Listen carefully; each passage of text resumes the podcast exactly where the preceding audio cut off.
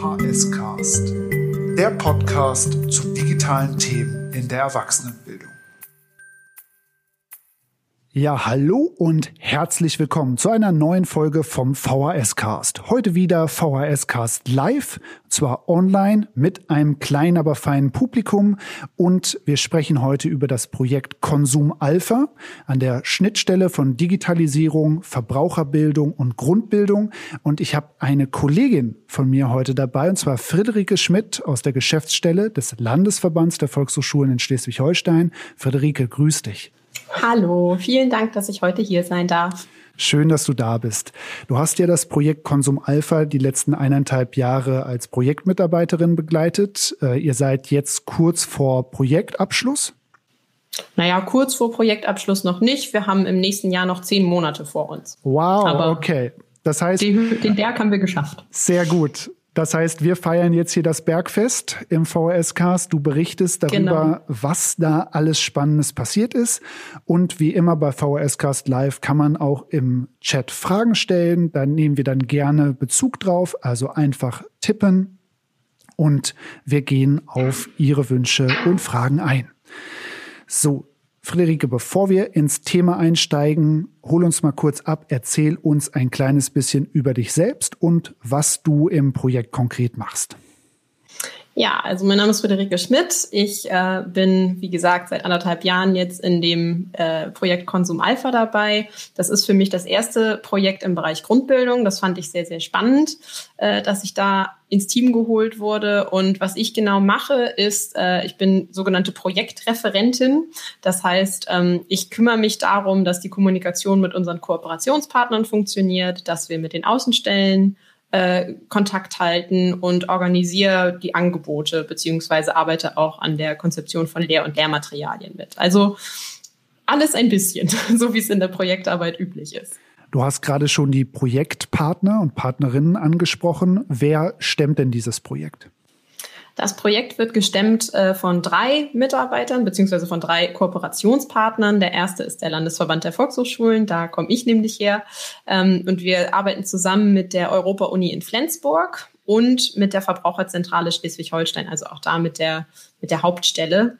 Ähm, und da ist jeweils ein kleines Team an Mitarbeitern und Mitarbeiterinnen äh, an den, in den Kooperationsstellen. Ja, und wir äh, bringen jeder so unsere Expertise mit an den Tisch und versuchen dann das bestmögliche Ergebnis zu erzielen. Ich habe ja eben schon mal kurz angerissen. Es geht um die Schnittmenge zwischen Verbraucherbildung, Grundbildung und Digitalisierung. Ähm, aber erzähl uns noch mal ein bisschen ausführlicher, was eigentlich Projektziel ist, worauf ihr hinaus wollt und warum das so ein wichtiges Thema ist. Also gefördert wird unser Projekt im Rahmen der Alpha-Dekade. Es gibt ja von 2016 bis 2026 ähm, die Dekade für Alphabetisierung. Und da gibt es einen Förderschwerpunkt, der nennt sich Lebenswelt. Und in diesem Förderschwerpunkt wird eben unser Projekt auch gefördert, weil man festgestellt hat oder weil äh, man erneut festgestellt hat, dass ähm, Alphabetisierung immer noch nicht so angekommen ist und Grundbildung in der Gesellschaft. Dass es immer noch viele Leute überrascht, wie viele Menschen nicht richtig lesen und schreiben können. Und ähm, in dem Zusammenhang ist es eben ganz wichtig, dass gerade Verbraucherentscheidungen fundiert getroffen werden können. Dass man also, wenn man einen Telefonvertrag abschließt zum Beispiel, auch weiß, was da drin steht und dass man weiß, ähm, welche Produkte man kauft oder welche Versicherungen man abschließt. Und dass das, ähm, ich sage jetzt mal, für den Normalverbraucher schon schwierig ist, durch so einen Dschungel durchzukommen, ist ja klar, das kennen wir alle. Aber für Menschen, die nicht richtig lesen und schreiben können, ist das eben noch viel, viel schwerer. Und in dem Punkt wollen wir ansetzen. In dem Punkt wollen wir ähm, zum einen den Menschen, die den Weg in Kurse gefunden haben, helfen und ihnen Materialien zur Verfügung stellen. Wir wollen aber genauso den Leuten, die unterrichten, ein bisschen Hilfe an die Hand geben und wollen ihnen ermöglichen, dass wenn zum Beispiel ein Lernender vor ihnen steht und sagt, hier, ich habe einen Brief von meiner Versicherung bekommen, ich bin nicht so sicher, was ich damit machen soll, dass die Lehr äh, Unterrichtenden da Hilfestellung geben können oder zumindest verweisen können, wo man hingehen kann. Und genauso wollen wir ähm, Menschen ansprechen, die ihren Weg vielleicht noch nicht in den Kurs gefunden haben oder in ein Angebot gefunden haben ähm, und aufzeigen, dass das Problem bei ganz vielen Leuten liegt und dass ähm, man nicht alleine ist mit so Problemen. Und genauso werden auch äh, beratungsunterstützende Materialien gemacht. Dass zum Beispiel, wenn in Beratungsstellen der Verbraucherzentrale jemand sitzt, der zum Beispiel Schulden gemacht hat, da auch zugrunde liegen kann, dass vielleicht mangelnde Lese- und Schreibkenntnisse der Grund sein können und dass Berater da eben auch sensibilisiert für werden.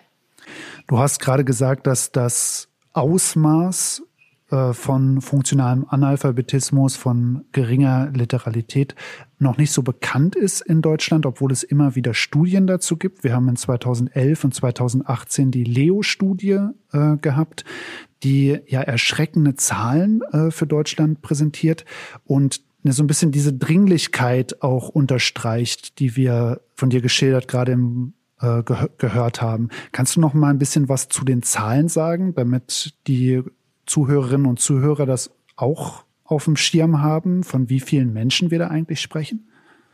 Ja, also im, wir haben die Leo-Studie 2018, das ist die, ich sage jetzt mal, letzte große Studie, die veröffentlicht wurde.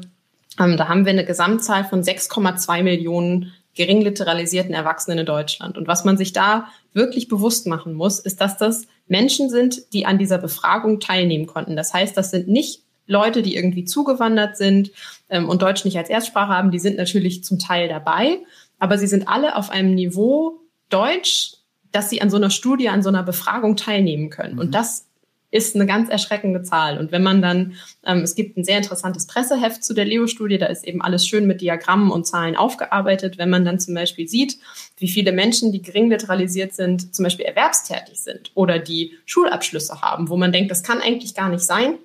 Wir gehen, wir haben doch Schulpflicht in Deutschland und äh, wie kann man denn zum Beispiel eine Firma leiten, wenn man gar nicht richtig lesen und schreiben kann? Das geht.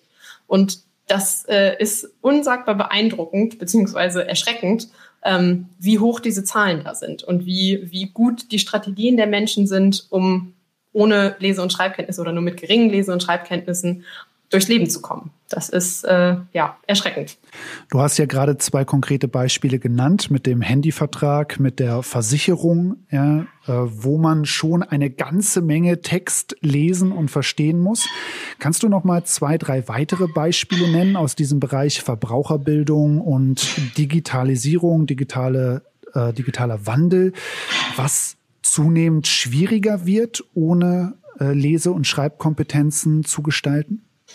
Also wir haben uns im Projekt äh, auf große Themenbereiche geeinigt. Zum Beispiel ist das eine äh, Thema Verträge, also ganz konkret Vertragsschluss. Was habe ich für Rechte, was habe ich für Pflichten was äh, mit Verträgen im Bereich Verträge? Ähm, und ein anderes großes Thema ist Versicherungen, weil eben auch da schlichtweg viel Wissen fehlt, welche Versicherungen denn wirklich notwendig sind.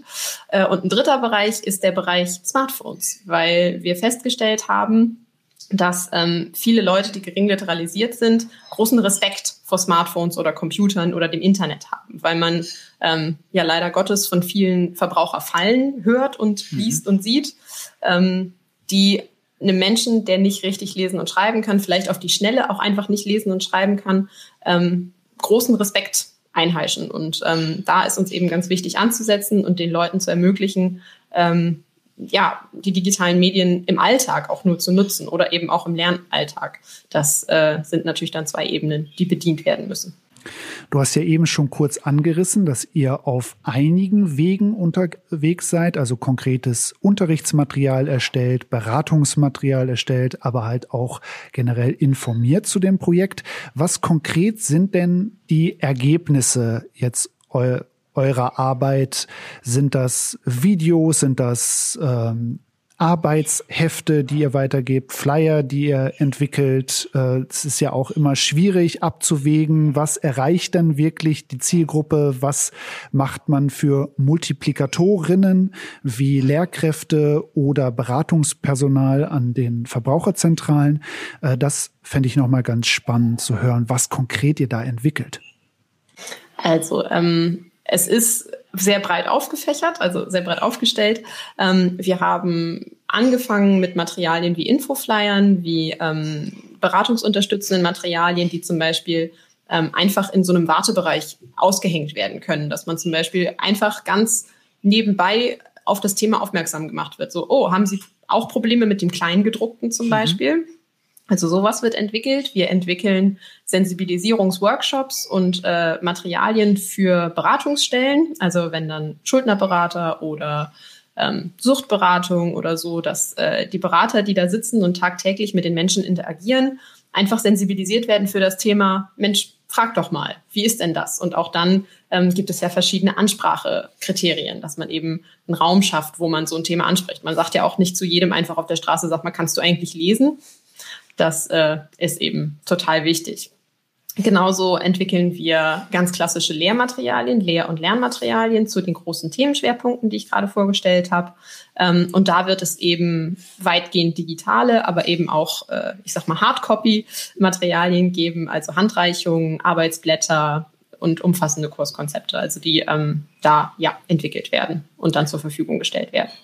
Also was ich auch super spannend fand und das ist sicherlich halt auch von Interesse für unsere Zuhörerinnen und Zuhörer, ähm, die jetzt nicht direkt aus dem Grundbildungsalphabetisierungsbereich kommen. Ähm, ihr seid da ja sehr partizipativ vorgegangen bei der Materialentwicklung. Also jetzt nicht am grünen Tisch einmal überlegt oder so im Brainstorming, so welche Themen kann man da machen. Ja, hier XY setzen wir schnell um, fertig, sondern ihr seid da wirklich ähm, ganz eng im Kontakt gewesen mit ähm, Teilnehmenden, also mit Menschen, die genau da Probleme haben, die eure Zielgruppe sind in dem Projekt.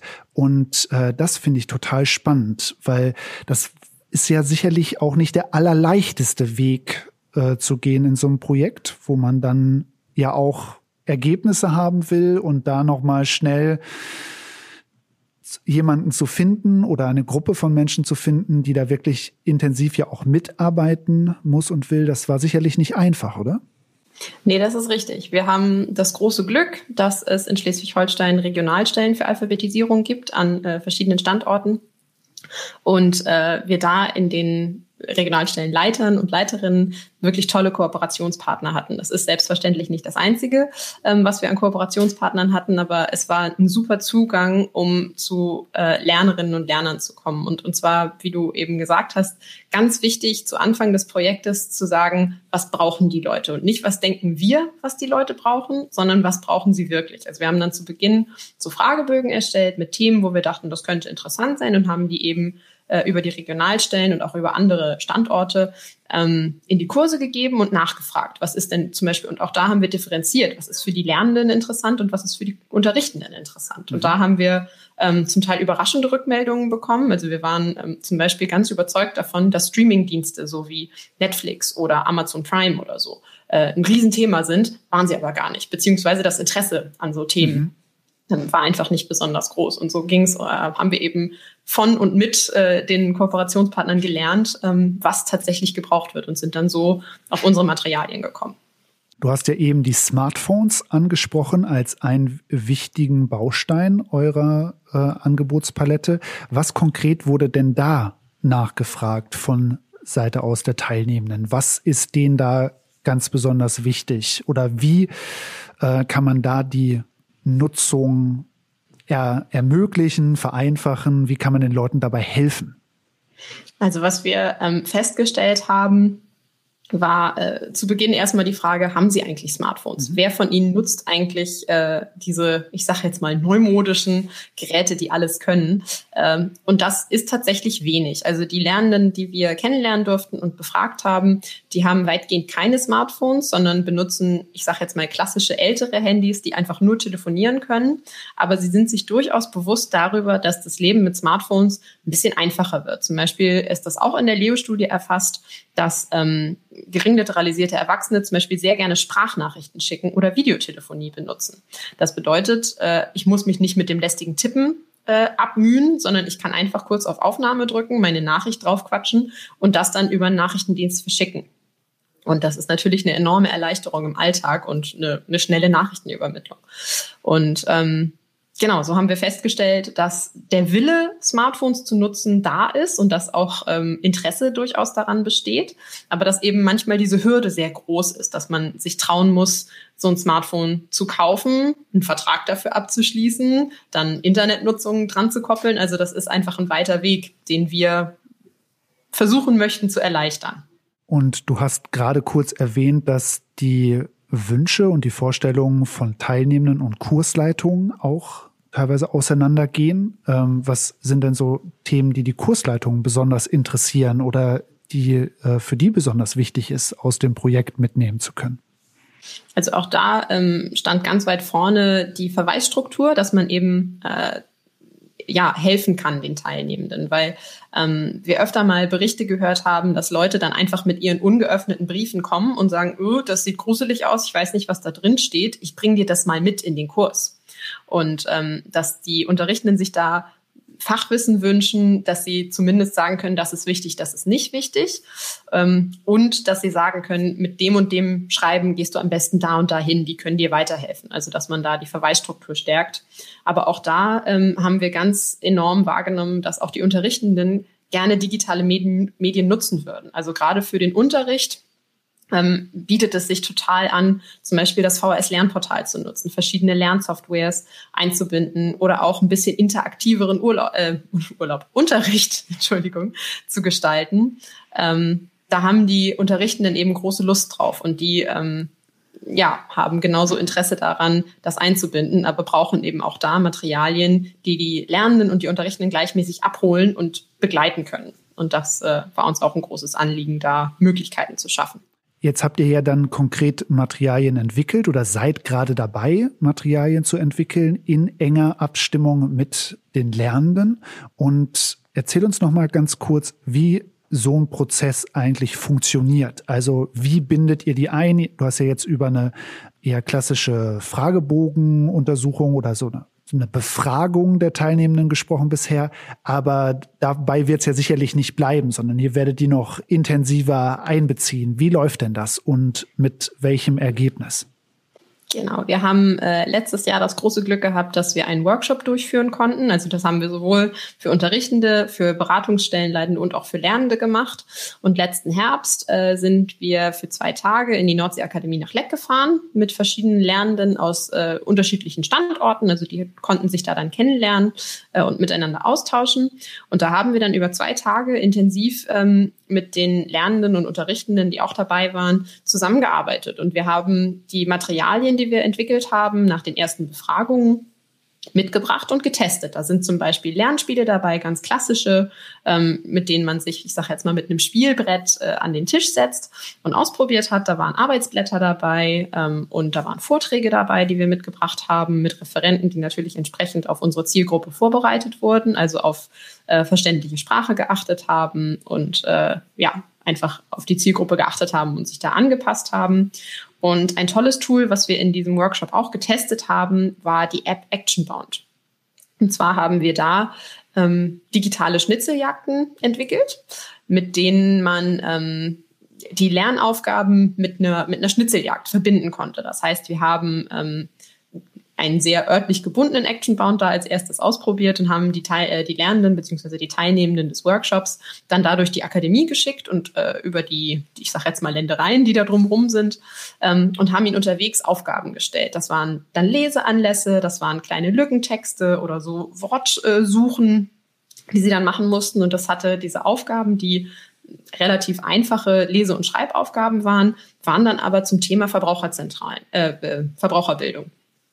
Und da wurde dann zum Beispiel, äh, war die, die Hintergrundgeschichte von diesem Actionbound war, es gab einen Piratenschatz, der versteckt wurde und es mussten dann die Vertragsverhältnisse geklärt werden. Wem gehört jetzt dieser Schatz? Und da mussten die Teilnehmenden eben mit ihrem Wissen, das sie über die, die Tage im Workshop er, erarbeitet haben, feststellen, okay, wie ist denn hier die vertragliche Lage eigentlich? Wer hat hier wem was versprochen und wie wurde das dokumentiert?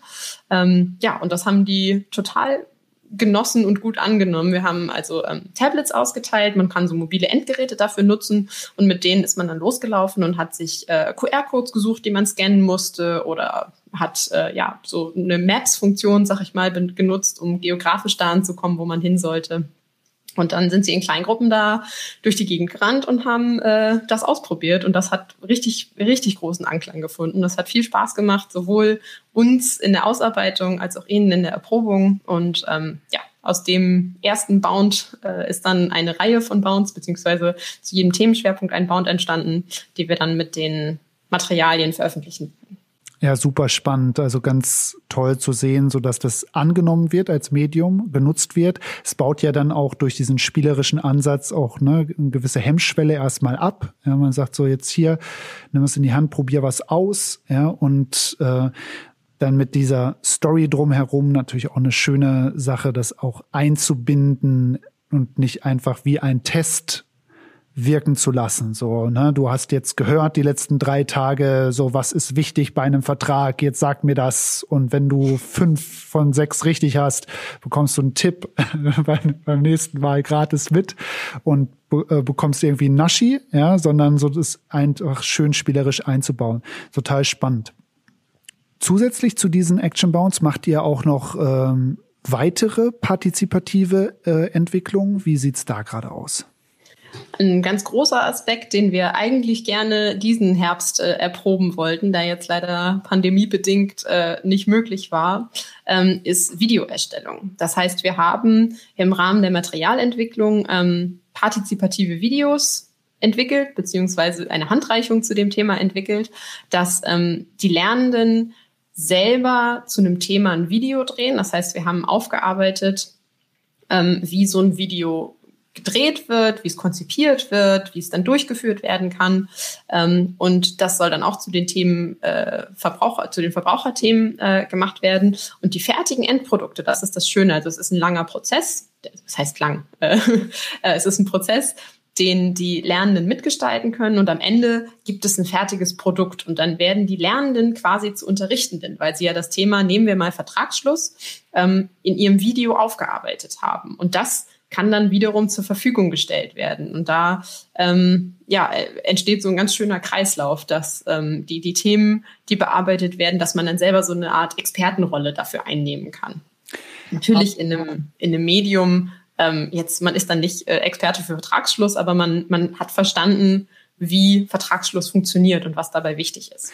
Ja, klar, also verstehen durch Erklären ist ja einfach eine total tolle Strategie. Ja, und vor allen Dingen, wenn man dann, dann im Prozess immer wieder aushandeln muss, ne, wie ist deine Formulierung, wie würdest du es vielleicht im Video auch darstellen, ja, dann ist man natürlich ganz viel tiefer drin in der Materie. Also sowohl für die Lernenden, die das äh, erstellt haben, total die wertvolle Erfahrung, als dann natürlich auch durch die, durch die Zielgruppen gerechte Ansprache natürlich dann auch ein tolles Material. Du hast gerade schon mehrmals angeschnitten, dass ihr die sowohl die Handreichung als auch die erstellten Materialien zur Verfügung stellen werdet innerhalb des Projekts. Gibt es denn jetzt schon die Möglichkeit für interessierte Zuhörerinnen und Zuhörer einmal zu sehen, was ihr bereits gemacht habt? Gibt es da eine Webpräsenz, auf die man klicken kann? Also es gibt äh, eine Projektseite bei uns beim Landesverband, die ist äh, in dem Themenfeld Grundbildung angesiedelt. Es gibt aber auch bei unseren Kooperationspartnern, also bei der Europa-Uni Flensburg und bei der Verbraucherzentrale, äh, entsprechende Projektseiten. Wir schreiben auch einen Projektblog, der liegt äh, auf der Seite der Verbraucherzentrale. Das heißt, da kann man sich gut über die, ich sag mal, aktuellen äh, Entwicklungen informieren. Ein fertiges Produkt haben wir aktuell noch nicht, aber da sind wir im Moment äh, ja in den letzten Zügen, das äh, zusammenzustellen. Und dann wollen wir die Materialien eben weitgehend online zur Verfügung stellen, um eine möglichst breite, ähm, ja, ein breites Publikum zu erreichen. Wir wollen sie gerne ähm, äh, als Word-Dokumente verfügbar machen, dass man sie eben auch anpassen kann. Jeder, der irgendwie in der Grundbildung und Alphabetisierung unterwegs ist, weiß, das ist äh, ein Riesenmaß an Binnendifferenzierung, was man da leisten muss. Und da wollen wir eben, äh, soweit es geht, auf die Unterrichtenden und Lernenden eingehen und die Möglichkeit geben, dass die eben individuell angepasst werden. Super, das heißt, ihr arbeitet da auch mit offenen Lizenzen und es ist alles äh, unter Creative Commons äh, zur Verfügung gestellt oder muss man da äh, besondere Bedingungen beachten, wenn man das Material danach nutzen möchte? Auch da sind wir im Moment noch in der Findung. Also die Creative Commons Lizenzen, die sind uns, äh, die sind bei uns sozusagen auf dem Tisch, dass wir da äh, abschließend entscheiden müssen, wie die Materialien dann zur Verfügung gestellt werden. Aber wir haben natürlich ein großes Interesse daran, dass die möglichst viele Leute nutzen können. Ähm, also das, das denken wir auf jeden Fall mit. Äh, und wie gesagt, da wir im Rahmen der Alpha-Dekade gefördert werden, ist natürlich da auch der Austausch gerne gesehen und ja, da arbeiten wir dran. Super, das heißt, wir haben sämtliche Projektseiten und auch den Projektblog hier in den Show Notes des Podcasts verlinkt. Da einfach mal draufklicken und immer am Ball bleiben. Im Projektblog kann man dann auch immer sehen, was wann wie veröffentlicht wird. Da einfach ein Auge drauf halten.